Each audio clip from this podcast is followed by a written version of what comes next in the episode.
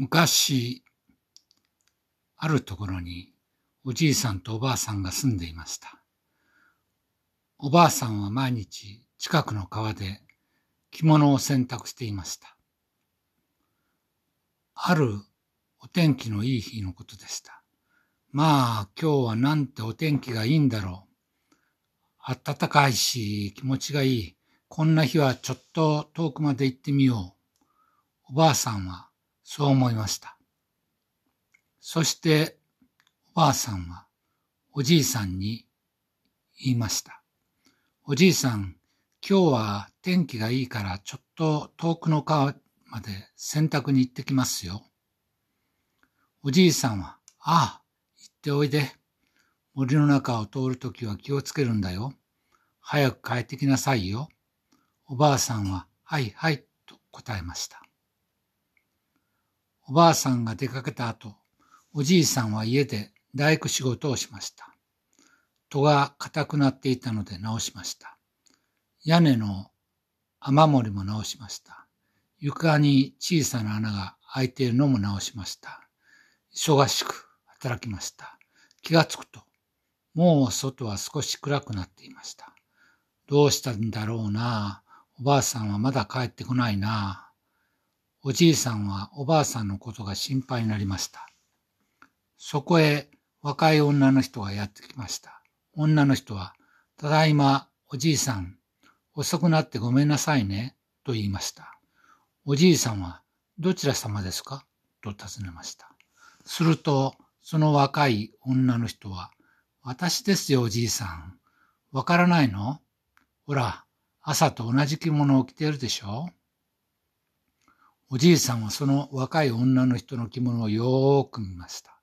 確かに朝おばあさんが着ていた着物と全く同じです。おじいさんは訳がわかりませんでした。そしてこう聞きました。でもあなたはとても若い。私のおばあさんはもう60歳を過ぎていますよ。その着物はどこで見つけたんですか？すると、その若い女の人はこう答えました。おじいさん、私は今日森の向こうの川へ洗濯に行きました。あんまり暑いから川の中に入ったんですよ。するとどうでしょう。どんどんお肌がきれいになってきたんですよ。白い髪もどんどん黒くなってきたんですよ。でも、しわくちゃだったのがツルツルになってきたんですよ。その川は若返りの川だったんですよ。ええー、その話を聞いておじいさんはとてもびっくりしてこう言いました。じゃあ、私もその川に行ったら若くなるのかな？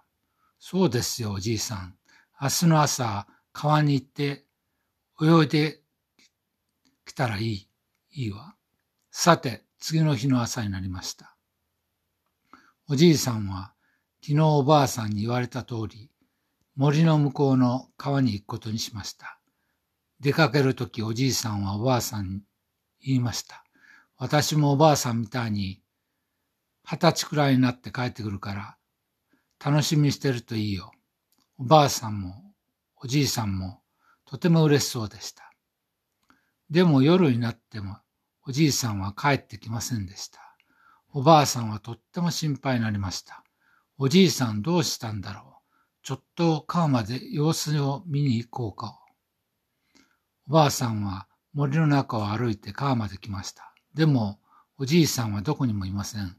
おじいさん、おじいさん、どこにいるの？呼んでも返事はありません。しばらくして何か聞こえてきました。おぎゃー、おぎゃー、こんなところに赤ちゃんがいるんだろうか。おばあさんは不思議に思いましたが赤ちゃんの泣き声の方に歩いていきました。すると、川の岸辺の草の中に赤ちゃんがいました。お腹が空いているようです。おぎゃー、おぎゃーと泣いています。あらあら、かわいそうに、こんなところに一人でどうしたの？おばあさんは赤ちゃんを抱き上げようとしたとき、月の光で赤ちゃんの横に着物があるのが見えました。これは、おばあさんが見つけたのは、おじいさんが朝着ていた着物でした。え、あなたはおじいさん？